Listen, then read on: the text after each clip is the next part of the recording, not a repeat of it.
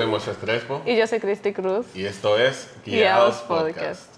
Que en el video de hoy nosotros quisimos traer a Adri y Nicole, realmente porque para mí ellos han sido como una inspiración en cuanto al tema de las citas. Eh, para las personas que lo siguen en Instagram, ustedes van a dejar su Instagram, ¿verdad? Ah, ok, sí, se lo pongo por ahí. Y ya. Para que las personas que lo siguen en su Instagram pueden ver como la dinámica que ellos tienen como pareja y realmente se ve como, como que súper chilling, pero súper amistosa, como que nada, ¿cómo se dice? Ok. Nada forzado. No, exacto, nada forzado, pero para dar un contexto, cuando yo comencé mi relación con Moisés, algo que yo siempre le decía era que yo no quería como... Como, tú ves, no sé si, usted- si ustedes han visto relaciones, como que están juntos, pero tú sientes Por como estar. que por qué Sí. tú estás con él, como que no se nota nada. Como que son muy monótonos. Y yo siempre tenía miedo a eso. Como que por papeles. Yo Por dije, yo, yo no quiero estar en una relación así nunca. Incluso yo te pensaba al inicio de que cuando nos casáramos, como que las relaciones simplemente iban Sí, yo le decía que yo no Que me ya no te iban a casar. agarrar la mano. Sí, es un miedo que tiene todo el mundo, en verdad. Sí, loco. O sea, era como un automático. Y yo le decía, pero como, o sea, nos casamos y ya. No, Ajá. Porque eh, lamentablemente los ejemplos que, o sea, la mayor cantidad de ejemplos que hay es de gente casada que se ve amargar. Y yo dije que yo, no- o sea, cuando se casa la gente se amarga. Entonces mejor yo no me caso. Y engorda. Engorda. y que mire, que no paga la gente se casa para amalgar y engorda. Entonces, Espérate que sí, el matrimonio. Heavísimo. Loco, cásate. Cásate, de verdad. no, y también la gente dice, hablan pila de mal de matrimonio. Totalmente. Entonces al final yo le dije, le dije a Samuel, como yo no quiero eso en mi vida. Y yo quiero como que trabajemos en no ser así, específicamente así. Entonces eso es algo como que yo he visto en ustedes también, como esa Bueno. intencionalidad en mantener como el amor, la amistad, la checha, como disfrutar el estar juntos. Entonces por eso yo los invité, porque entiendo que eso puede ser inspiración para otra pareja, para otra Gracias. persona que incluso no tiene que ser novio. Pero quiero saber como que cómo comenzó su relación. Bueno, hablar de la historia de nosotros es como hablar de un documental Pero de, de prehistoria. primero por estar aquí. Es verdad. Wow.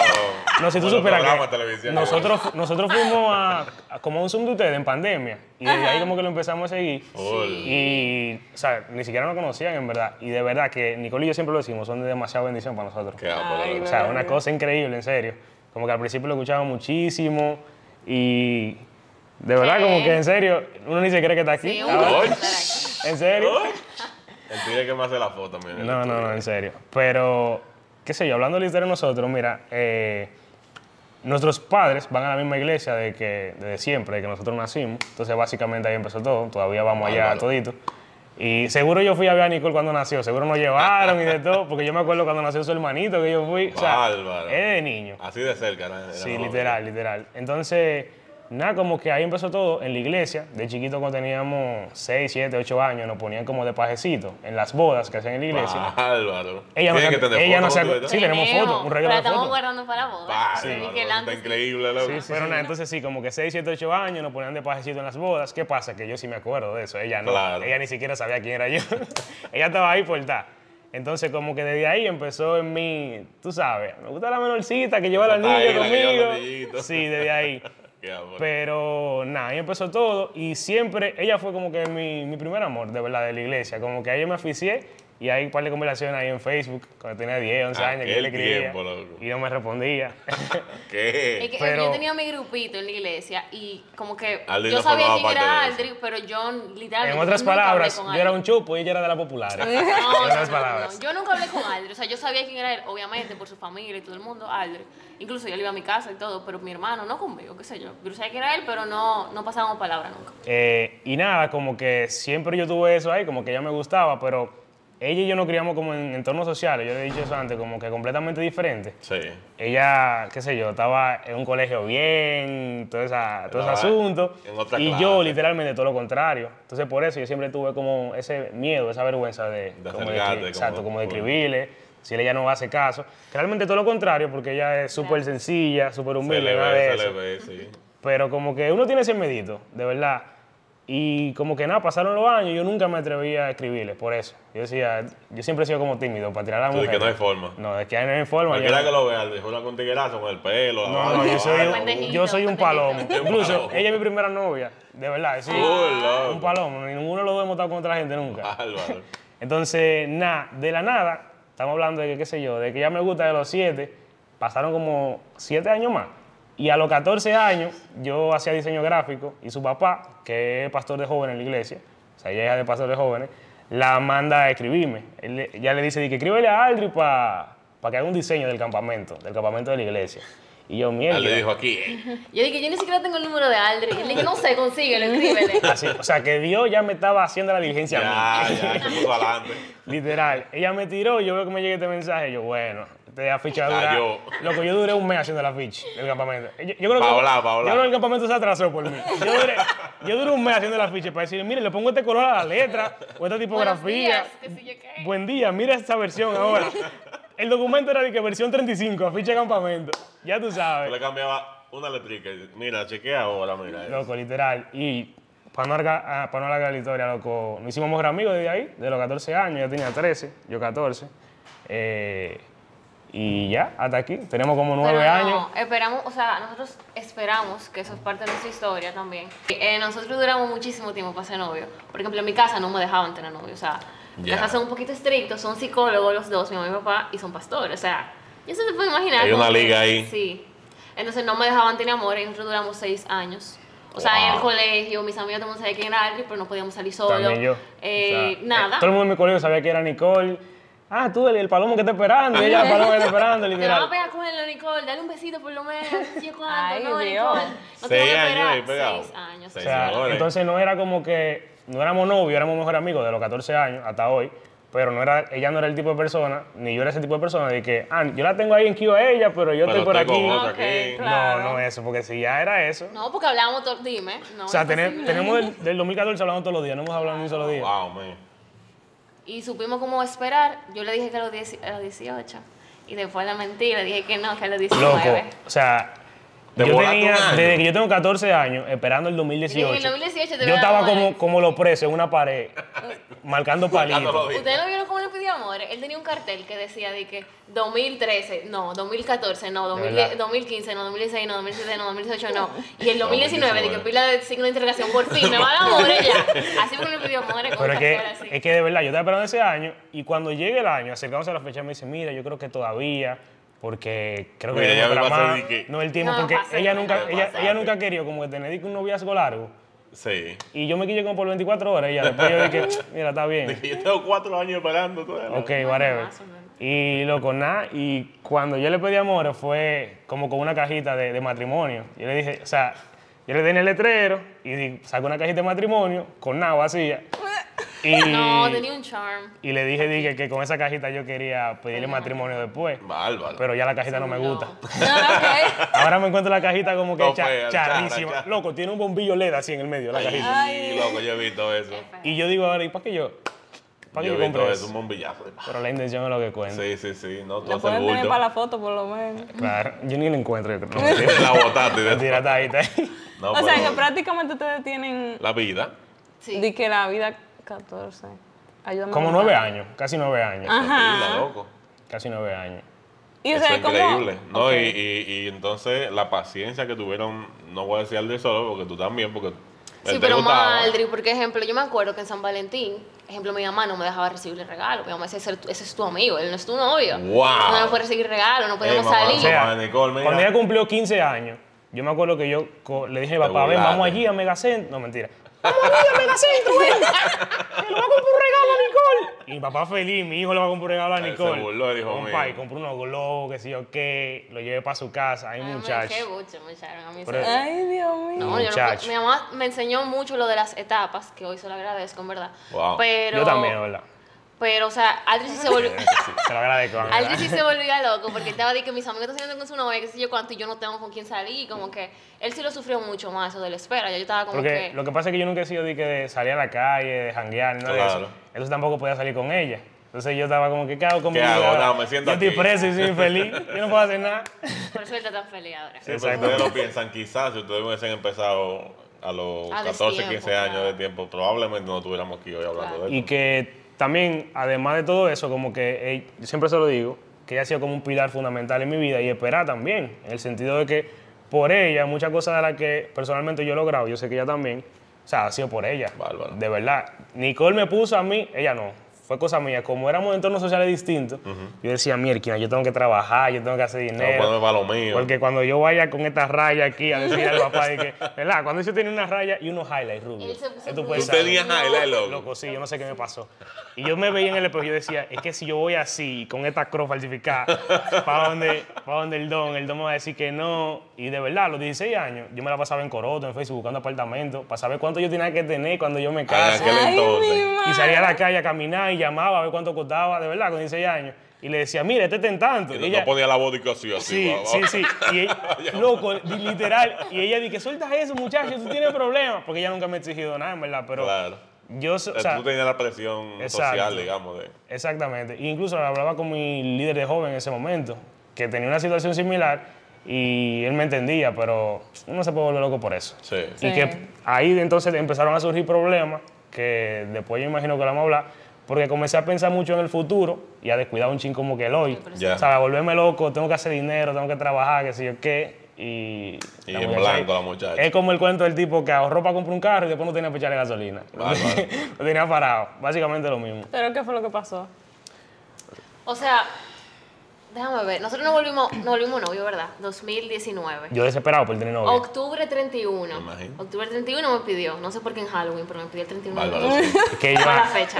Hijo del diablo. peleando con el diablo. Peleando con el diablo. A ti no te van a celebrar, van a celebrar a mí, palomo. Ok, entonces en Kiva, que es el negocio de Aldri de mi hermano, ponen set de Navidad en noviembre. Ese era su segundo año poniendo set de Entonces, Navidad. el primer año fue como que chilling, yo hice todo yo solo. El segundo año pensábamos que iba a ser igual, pero loco, fue una. Fue un otro mundo. Pero déjame O yo sea, expresarme, por favor. Fue como 10 veces más gente de la ¿Me que pensábamos. Dale, ok, entonces yo estaba súper ilusionada que no me dejaban vivir mi, mi etapa de salir sola con Aldri. Ah, por fin tengo novio, puedo salir con Aldri, lo puedo invitar Ya. a cosas familiares, eh, podemos salir juntos, podemos hacer mil cosas. ¿Cómo les explico que yo invité a Aldri como a 15 cosas familiares y Aldri no fue a ninguna? No podía, de que por trabajo y cosas. Trabajo. podía. No hablábamos, porque Wow, Aldri eh. se la pasaba de 9 de la mañana a 2 de la mañana. O sea, yo ni, yo ni comía. Y yo le escribía a las 9, buen día, y a, a las 8, mala mía, buena noche. que, tú, que tú cenaste.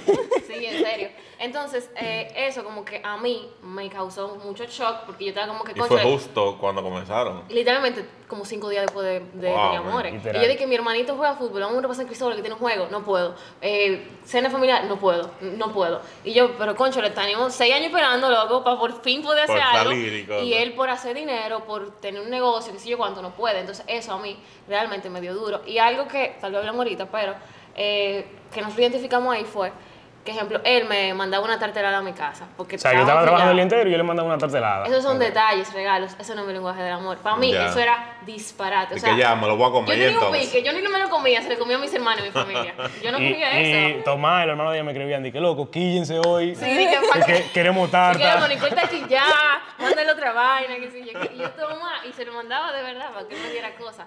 Y eso no es mi lenguaje del amor. Entonces, que él me llevara flores, que sé yo qué. La veo igual. Yo estaba como que igualita de quilla, hasta que después de todo ese tema fue que comenzamos a leer el libro Los cinco lenguajes del amor, eh, buscando solución, yo busqué ese libro. eh, Bárbaro. y Pero fue una etapa difícil, en verdad. O sea, ella no lo dice, no le gusta Eso hablar fue arrancando. Pero arrancando, o sea, a los dos meses, ella hasta pensó terminar conmigo. Ey, se porque ella, mucho a o sea, nosotros. nosotros somos muy como de pensar en el futuro. Sí. Y, Y yo, me estaba, yo estaba cuando Mi tengamos hijos, tú no vas a tener a para nosotros en Navidad, que sí, y, que... y, o sea, en ese momento yo no entendía, yo me quillaba y yo decía como que, oye, tú Yo estás- estoy puesto para lo mío, para mi futuro. Sí, entonces yo le decía algo que una realidad, le decía como que, oye, de verdad, yo no quiero, trabajo un domingo, yo no quiero, de verdad, era todos los días, de lunes a domingo, Wow. a las 10 de la noche. faltaba la iglesia, que es algo Sí, muy faltaba la importante para iglesia. mí. Como que yo, lo, yo voy a la iglesia solo, yo le decía. Yo voy a la iglesia solo cuando nos casemos. Yo yo, sola. yo yo le decía, de verdad, yo no quiero, pero es algo que tengo que hacer, después voy a- yo voy a tener gente que lo va a hacer, confía en mí, que si yo que hay conversaciones de eso. Yo le decía como que, tranquila, que no va a ser para siempre, pero yo no entendía eso. Y le entiendo realmente. Pero fue un proceso difícil en el que nosotros crecimos mucho como pareja, porque, o sea, yo comencé a cambiar mi mentalidad. Yo era muy de, yo soy así, las cosas son así, eh, trabajo, tra- de trabajo, trabajo, Sí. tranquila. Y chin a chin, como que los dos nos fuimos dando cuenta en que en una relación nada es estático realmente. O sea, el cambio es evidente, o sea, el cambio puede pasar en cualquier cosa, cualquier problema que esté afectando, eh, o sea, los dos pueden luchar para hacer la cosa diferente, ¿te entiendes? Claro. Entonces eso fue algo que fuimos trabajando y ahí surgió lo que tú decías al inicio de, de los domingos. Antes no lo hacíamos, fue ahí. Fue como que una alternativa de comenzar a buscar soluciones para en medio del trabajo yo tratar de darle balance a mi vida y sacar el tiempo para ella, el tiempo para Dios, porque ese día, o sea, todos los domingos nosotros la rutina ahí a la iglesia, salimos a comer y después vamos a caminar por ahí a montar un columpio, lo que sea, hasta que se dé de noche. Pero como se ve malo, porque yo a veces le digo, que entonces yo soy tu novia de los domingos solamente. o sea, como se ve malo. Sí, pero, o sea, pero ella sí ha entendido, a pesar de que a veces se quilla por eso, ella ha entendido como que un proceso que chin a chin, uno está trabajando, haciendo cosas crecer, después uno va a tener eh, más tiempo, ¿verdad? Pero hay, una, hay un balance, por lo menos, que antes no había. Y que nosotros nos dimos cuenta, y justamente a lo que estamos hablando ahorita, que estamos comiendo, que también en las relaciones pasa lo que es como un choque de crianza. Claro. Y por eso es que tenemos ese problema. Porque, mi- por ejemplo, mis papás son súper unidos, tienen 30 años de casado, en mi casa hay mucho amor, mucha alegría, en la casa de ella también. Pero mi papá siempre fue una gente de mucho trabajo con tener su negocio. Como que él salía a las 7 de la mañana, Y llegaba a la que tenía que llegaba a las llegar. 11 y para mí no estaba mal. Yo estaba acostumbrado a que mi mamá me llevara a clase de natación y luego en la noche a las 11 decirle a mi papá cómo me fue. Y para mí eso era normal. Y buena noche. Y sin darme cuenta, yo me estaba encaminando a ser ese padre un día. Ya, Pero ese no es el padre que ella quería para sus hijos claro. ni el esposo que ella quería. Y eso yo no lo entendía. Entonces, ahí nosotros hablando de eso fue que yo mismo entré en razón. Yo dije, oye, yo sí quiero buscar la nota de mis hijos también, ¿verdad? Un día. Sí. Yo y, quiero- y ver los Que juegos de estamos hablando fútbol de de ellos hijo y y de de todo. esa cosa. Yo quiero tener tiempo para, o sea, Eso es parte de Por favor, no. de verdad. cristianas no, pero es para que tú, o sea, para que tú entiendas. No. Está bien, Ángela, no vamos a tener hijos ahora, tranquila, es, es diciendo, expresando. Ok. Pero sí, viejo, Ah, tú y... no le vas a pedir matrimonio hoy. ¿Lo guardaste, loco? Pero ahorita. ¿Hiciste un huevo ya? Ay, señores. No, pero, pero sí, entonces, eh, eso es algo que yo agradezco muchísimo de ella porque me dio ese balance, ¿verdad? Esa, trajo ese balance. Yo mismo ya, antes yo no quería trabajar un domingo por ella, pero ahora yo no quiero trabajar un domingo por mí. Claro. O sea, yo de verdad, tu perspectiva cambió. yo rechazo, yo rechazo trabajo y yo necesito el dinero. Sí. Lo único que, yo tengo una frase que es que yo nací para ser feliz, no millonario. Ya Ey. dice la Biblia que Estamos como que el dinero es eso. La raíz de todo mal. Sí. Y eso es algo muy general. Así mismo puede ser la raíz del mal para tu relación, para tu matrimonio, para tu familia. Entonces, como que yo prefiero acostumbrarme a eso ahora, como que a coger los chilling ahora. Yo me, traba- me la paso trabajando con un Chilling, perro. porque, ¿verdad? Más o menos. Trabaja, trabaja. No, porque de verdad, y ella, y ella sabe que ese proceso, o sea, ese proceso le, ense- le enseñó a confiar en mí en parte. Sí. Porque a pesar de que llegamos a ciertas soluciones que íbamos a comenzar a tomar en cuenta, yo seguía trabajando los domingos y todos los días, porque tenía que hacerlo, era el negocio. Lo único que yo le dije y le prometí, esto no va a ser siempre. Sí. Y así va así, como que ya yo tengo gente que me ayuda, todo eso. Ha un podido- equipo. Exacto, ella ha Bueno, podido pues. ver eso. Sí, pero tú sabes, algo que me gusta mucho es como que, aunque quizá tú lo veas como algo de que "Ay, yo soy la novia de los domingos, realmente eso es muy importante. Por ejemplo, vamos a hablar del tema de cuando ustedes se casen. Porque cuando uno se casa, sin darse cuenta, las cosas van- cambiando mucho. Es algo que ya yo he comentado, pero como uno vive bajo la misma casa, uno cree como que todo el tiempo uno está junto y que porque uno se levanta junto y siempre está en la misma casa, uno está pasando como que tiempo de, De calidad, calidad. y al final no es así. Que O nosotros, sea, por ejemplo, como yo no trabajo, trabajamos desde la casa, Ajá. entendemos que todo ese tiempo es pasando tiempo juntos que estamos. pero al final, o sea, por ejemplo, yo sé despertarme en la mañana, comenzamos un- cada uno a hacer lo de nosotros y no hemos hablado, o sea, como que no hemos tenido tiempo full. Y por eso, por ejemplo, nosotros comenzamos también a ser más intencionales en eso de la cita. Porque aunque vivimos bajo la misma casa, nos dimos cuenta de que tenemos que planificar, No, tener claro. Y, citas. y eso es lo que nosotros nos dimos cuenta en ese mismo proceso de tratar de sacar ese tiempo juntos, porque hay gente que se confunde con el tiempo. No es lo Sí. mismo pasar tiempo que pasar tiempo de calidad. Sí. Porque, por ejemplo, ustedes trabajan lo mismo, ustedes pueden ir, obviamente, los dos a un evento, una a Claro. trabajar, están trabajando, no necesariamente están pasando tiempo de calidad, pero ok, se la pueden pasar Estamos bien ahí. ahí, porque hacen lo que les gusta a los dos. Ahora, yo puedo ir a una boda a trabajar, por si acaso nosotros hacemos lo mismo, yo soy fotógrafo también. Entonces, yo puedo ir a una boda a trabajar y yo decirle a Nicole no que... lo contraten, no mentira. Y yo decirle, contrátela a ellos. Y yo decirle a Nicole que vaya, pero, men, ¿para qué? Si al final yo voy a estar ocupado, Claro, no le puede que a veces a pasemos tiempo, pero no, no va a ser de calidad. Sí. ¿entiendes? No, y que también, ejemplo, Aldri trabaja, eh, o sea, donde Aldri trabaja, yo trabajo también. ¿no? Sí. No, trabajamos En lo mismo. juntos, pero La, en el la mismo gente va a estar en su casa. ¿Y qué lo, ¿Y ¿Cómo es la vida de esta gente, Dios mío? Me Yo no preguntan a veces, Ok, que, ¿tú eres vamos- asistente de Aldri? El Y yo resumen. dije, yo nunca Para que la una gente cámara. entienda cómo es la dinámica de- del negocio. Ok. Aldri y mi hermano son socios en un negocio que se llama Kiva Productions. Muy duro, muy duro. Mi hermano es dueño solo de una agencia que se llama Kiva. No sé por qué le ponen Kiva todo. No, mira. Todo es No, Kiva. espérate, yo lo voy a decir. Kiva Creative Agency. Y Kiva el perro-. Kiva el perro de ella, Kiva el perro. no Ok. Un día estábamos sentados y dije, loco, ¿cómo curioso. ponemos? Y él dije, "Uh, uh, ¡Kiva! ¡Kiva! ¡Uh, sí! Ya, literal.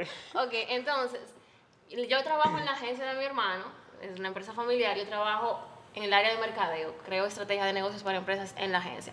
Entonces, la, empresa de Aldri, Kiva Productions y de mi hermano, le hace los videos y las fotos a la agencia donde yo trabajo, a las marcas Es de un, la agencia. es un arroz con mango, un monopolio. Todo junto, un monopolio sádico ahí. Vamos a suponer que yo tengo, le estoy creando una estrategia de negocio a una marca X y hay que hacerle foto, el video que yo quiero a esa marca.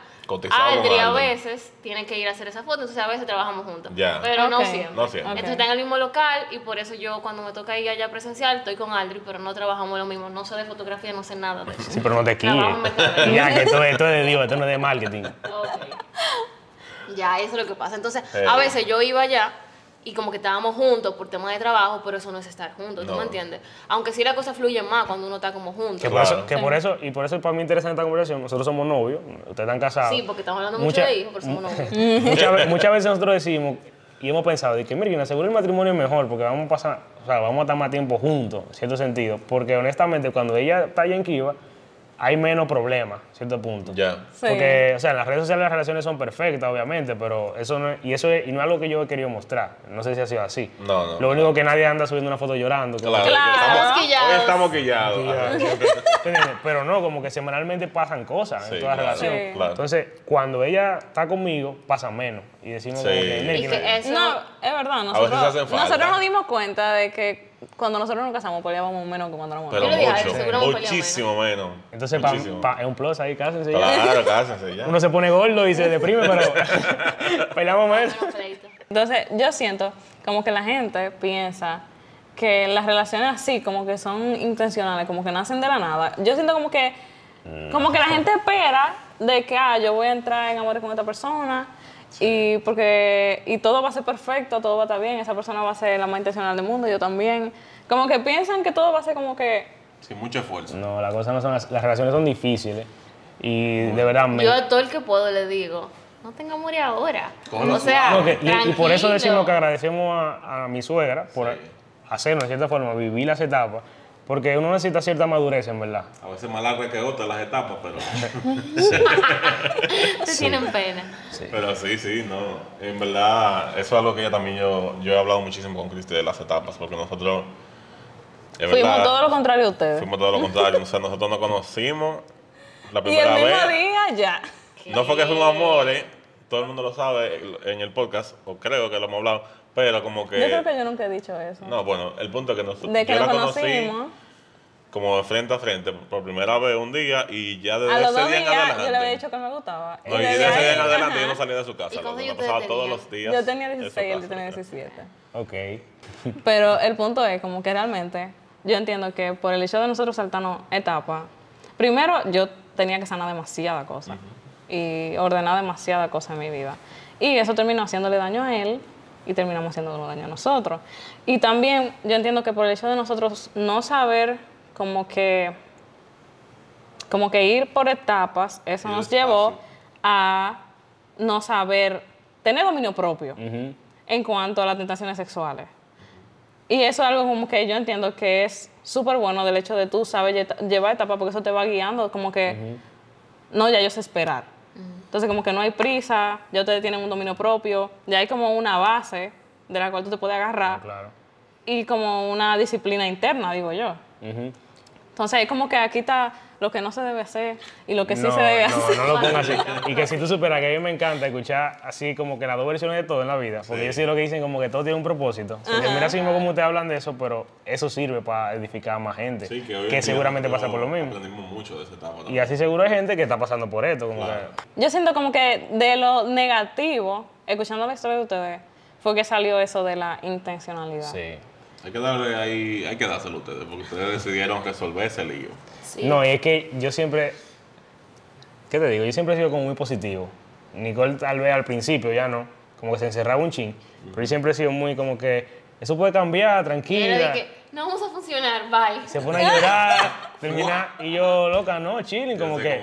Y yo agarro, ella me dice eso, agarro y compro cinco libros, que así fue que compramos los lenguajes del amor. Yo agarro, entramos y compro cinco libros. Mira, Vamos, vamos, vamos a leer. Y lo de, en Estos la- libros. de las citas, eh, nosotros como que en mi casa, de- quedamos que los domingos Ah, sí. Aldri iba a mi casa, ¿verdad?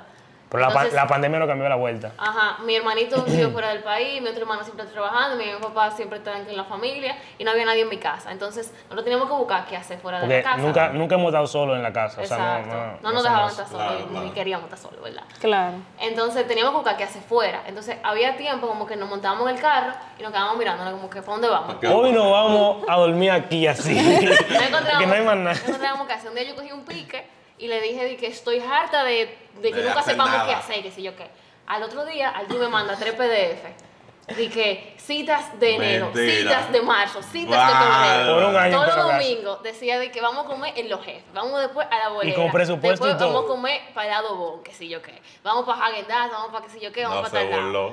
Y me mandó, o sea, él siempre ha tratado de enseñarme como que hay un problema, Ahora ya estamos, estamos repitiendo el mismo PDF al revés, porque ya otra, Ya- se lo lo puedo mandar, dejen su correo ahí, se lo mando. Oye, me escribían, dije, loco, mándame el PDF, que No, está por favor, mal, eso está ápero, eso está ápero. Y, eran pilas de baile. Eso se puede vender, ¿verdad? ¿Por qué venderlo, ponen eso? Y Yo se lo mandé a pila de gente. Y yo ponía a hacer cosas hasta con amigos y lo invitábamos. Entonces, nosotros no, hemos sido. hasta hay un nosotros bar que suena con siempre hemos sido como que los que juntan el coro. Y ya, nos decían, ¿qué vamos a hacer este domingo? Ahí en el PDF, me digo, ¿dónde vamos?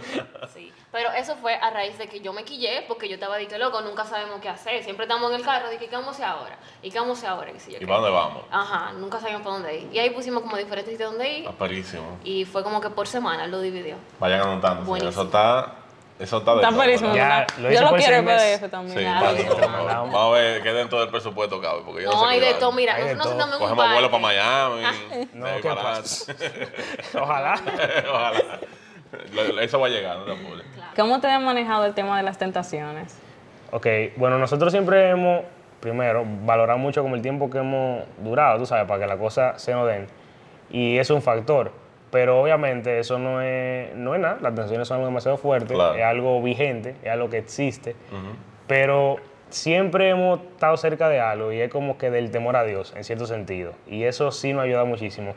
Mm, Nosotros queremos como que las relaciones, ¿cómo te digo? Son está compuesta, son como un equipo, ¿verdad? Donde cada persona tiene que tener como que una individualidad plena con Jesús. Pues Entonces los dos juntos tienen una relación agradable a Dios. Claro. Entonces como que yo no, yo creo que nunca Nicole y yo hemos estado de que los dos cojos al mismo tiempo, en cierto sentido. Muy bien. ¿Tú entiendes? Y por ahí yo creo que la, la cosa puede arrancar bien. Sí. Ya si los dos, si los dos estamos cojos, ya no hay para nadie. Ay. Pero de verdad, Nicole siempre es súper atenta a si me nota distante, si me nota lejos, si me nota como que estoy hablando, escuchando, ella está atento a todo. Así mismo también yo con ella, porque como que algo, es algo de los dos. Y a pesar de eso, las tentaciones siempre están vigentes. Claro. Entonces, es nosotros siempre hemos como que tomado ciertas acciones que nos han ayudado a, a, a no caer, o sea, en cierto sentido. Por ejemplo, Nicole y yo nunca hemos estado cerca ni de tener relaciones, pero obviamente la tentación siempre está. Claro. Claro. Eh, nosotros no estamos solos como que en lugares y es algo de verdad muy radical, de verdad no estamos solos en su casa ni en el estudio, como que tratamos de no estar solos. Una muy verdad. buena decisión, en verdad. Imagínate. Sí, Es un momento y También, eh, sorry, eh, algo que es muy importante para nosotros, que nos dimos cuenta después de, es como cuidar lo que vemos y lo que escuchamos. totalmente. O sea, una vez yo me puse ver una serie que me gustaba pila y yo me sentía, o sea, de verdad, esta chivirica viendo esa serie. O sea, yo me puse como en un mood que yo nunca había estado en mi Y vida. justo en ese momento yo estaba mood patol, ya tú sabes, como que siempre... Ajá. Eh, mira, hija de, Hija del diablo. arrepiéntete. Pero esa serie, yo estaba diciendo, mira, ¿qué- ¿por qué yo estoy como así, como media feliz? No, no sé. Y era como esa serie que yo estaba viendo que habían escenas que tú consumí tanto eso y ves tanto eso, bueno, pues aprendí algo en ti, que es verdad. Y también, ejemplo, a alguien le gusta mucho escuchar música. Y la música a veces, ejemplo, si tiene que clientes que escuchan ese tipo de música o lo que sea, Eso él no quiera. es un detalle. O sea, yo soy débil con la música y yo he aprendido Yo también. a de verdad cuidar mucho lo que yo oigo. Porque, Es por ejemplo, difícil nosotros, no estamos en un ambiente laboral donde no lo podemos manejar. Sí, ciertamente. claro. En una hora loca tú no vas a decir, quítame eso, ponga eso en el Romero. Mira, Los no tirar diablo. fotos, no voy a tirar fotos, si si no- no ponen a Jesús en el Romero, no me contraten. Ustedes están locos.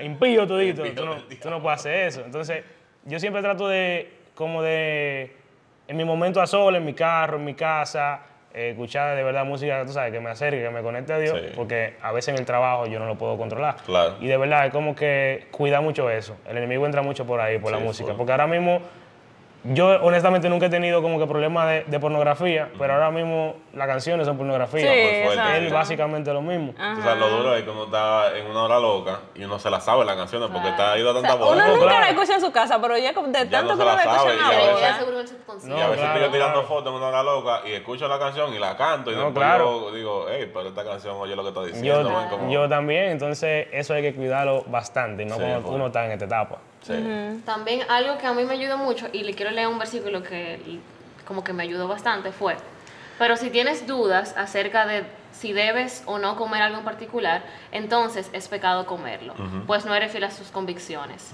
Si haces algo que crees que está mal, pecas. ¿Qué me refiero a eso? Antes, como que Aldri y yo, o yo misma, como que trataba de, cuando hacíamos algo, qué sé yo, yo trataba de decir, pero en la Biblia no dice que eso es pecado Ujú. O fulanito hace algo peor de lo que yo hago. Yo trataba de justificar cómo yo me sentía después de haber hecho eso. Yo decía como que, honestamente, la Biblia no habla de beso largo. Sí. Entonces yo decía de que eso no es pecado porque la Biblia no lo dice. Sí. Pero aquí está diciendo que si tú crees que tú estás haciendo algo mal, pues ya eso es Pues pecado. ya, totalmente, por tu En- convicción. exactamente. Entonces, eh, fue como que dejar de pensar en lo que el otro está haciendo mal, dejar de pensar si la Biblia Deja dice de nada eso. compararte. Ajá. Pero también es como que si tú ya sientes que tú tienes que justificar lo que tú estás haciendo, es como que... Exacto. Y si yo lo tengo tanta mente, tú sabes, es Ajá. porque el Espíritu Santo Exacto. se constricta, dice la Biblia, y él tiene sentimientos. Y si yo me estoy sintiendo incómoda, es porque tal vez yo lo hice sentir mal a él haciendo eso. Ajá. Y que, un, o sea, un detalle muy importante que está ahí, es tú nunca sentir que tú perdiste el temor a Dios, en cierto sentido. Dice la Biblia como que el principio de la sabiduría es el temor a Dios. Y cuando en una pareja los dos son sabios, se evitan ese tipo de cosas, en cierto sentido. Entonces, de verdad, es lo que te digo, como que tratar de apoyarse mutuamente para siempre estar cerca de la fuente, como uno le dice. Estar cerca de, como que de manera individual uno siempre está cerca de la fuente, uno siempre no deja que ese temor se apague, Sí. en cierto sentido. Pero pasa algo también muy común en eso, ¿eh? Que ejemplo, yo decía, dije, ya, cuando yo deje de hacer eso, yo, porque ya yo me sentía mal de tanto pedirle perdón a Dios, como que por eso que hacíamos dos y tres veces y después de nuevo y qué sé yo qué. Yo decía, ok, yo, cuando yo deje de hacer eso, yo vuelvo. Porque estamos hablando de los besos, ¿verdad? Ajá. Sí. Ok, para que la gente no vaya por sí. otro lado. Después te escribe tu mamá, ¿qué es lo que largo. tú hablas? Y que, muchacha? ay. Nicole, Ay, Dios no. mío, ¿qué fue lo que yo estaba en ese colegio tan caro? ¡Ay, Dios! No, no, no hemos llegado a muchos extremos, en verdad nosotros nos relajamos mucho de que somos dos pendejitos. Pero bueno. tratamos Y de a, y a mí, di cuidarnos. que, eh, vamos por una iglesia, Aldri. Entonces, lo malo es que ella era la que las hacía delante de los, de los tigres, que es lo que me quilla. Sí, relajando un. Pero el punto es con eso, que yo antes decía de que, ok, cuando yo deje de hacer eso que yo hago, yo voy a de nuevo a volver mi relación con Dios. Y la verdad es que la única forma de nosotros vencer la tentación es con Dios. O sea, yo no puedo sola esperar eh, dejar de hacer eso malo, porque la verdad no voy a poder. Entonces, tengo que ser constante en mi relación con Dios. Aunque le esté fallando a Dios, tengo que seguir tratando de tener esa relación con Dios, porque Él es el único que me va a ayudar a poder dejar de hacer lo que De esas haciendo. cosas. Entonces, Sí. eso estaba en mi mente muchas veces, como que, Señor, de verdad, mira, ya, yo voy a dejar de hacer esto y después yo vengo, pa- me pongo para ti, para el ministerio, para esto, para aquello. Pero en verdad, volvía y fallaba, porque lejos de Dios, lamentablemente, no, voy a, no vamos a poder Sí. eh, dejar de hacer lo que estamos haciendo. Y, No, tú- y es lo que digo de un principio, como que no es que uno no está propenso a fallar, no es que la gente, no es que uno es santo, no es que la gente, no es que somos santos, Sí. sino que tú tienes que preocuparte cuando ya tú pierdes esa sensibilidad a fallar. Ahí es que te Sí. Sí, sí. Cuando tú Cuando ya sientes, cuando, verdad. cuando tú sientes que tú estás fallando y que no te importa, ahí es que tú tienes que preocuparte. Y muchas veces tú mismo no eres el que te va a preocupar ni te va a dar cuenta. Tiene que ser tu pareja que te tiene que apoyar, decir como que mira, estamos haciendo esto mal, tú estás mal aquí. Yo sabía Y- ponerme a llorar Totalmente. Ay, yo también hacía eso. de la culpa, de ese sentido. Mira, loco, qué vaina. Yo hacía eso No tiene, también. no tiene eso mojado ya. Dios mío. Igualito, o sea. No, porque yo te entiendo mucho con eso, por ejemplo. justo, y sé que muchas personas, muchas mujeres se van a identificar con eso. Con eso de que a veces uno se da un beso largo. Y uno siente como que. Tú sientes que tú- eso no que está bien. relaciones Sí, sí, sí, sí. Y yo me fajaba y lloraba. No, y lo duro es que justo después del beso, una lloradera sádica, ahí, ahí mismo, loco. Mi mira. madre, después un copy paste.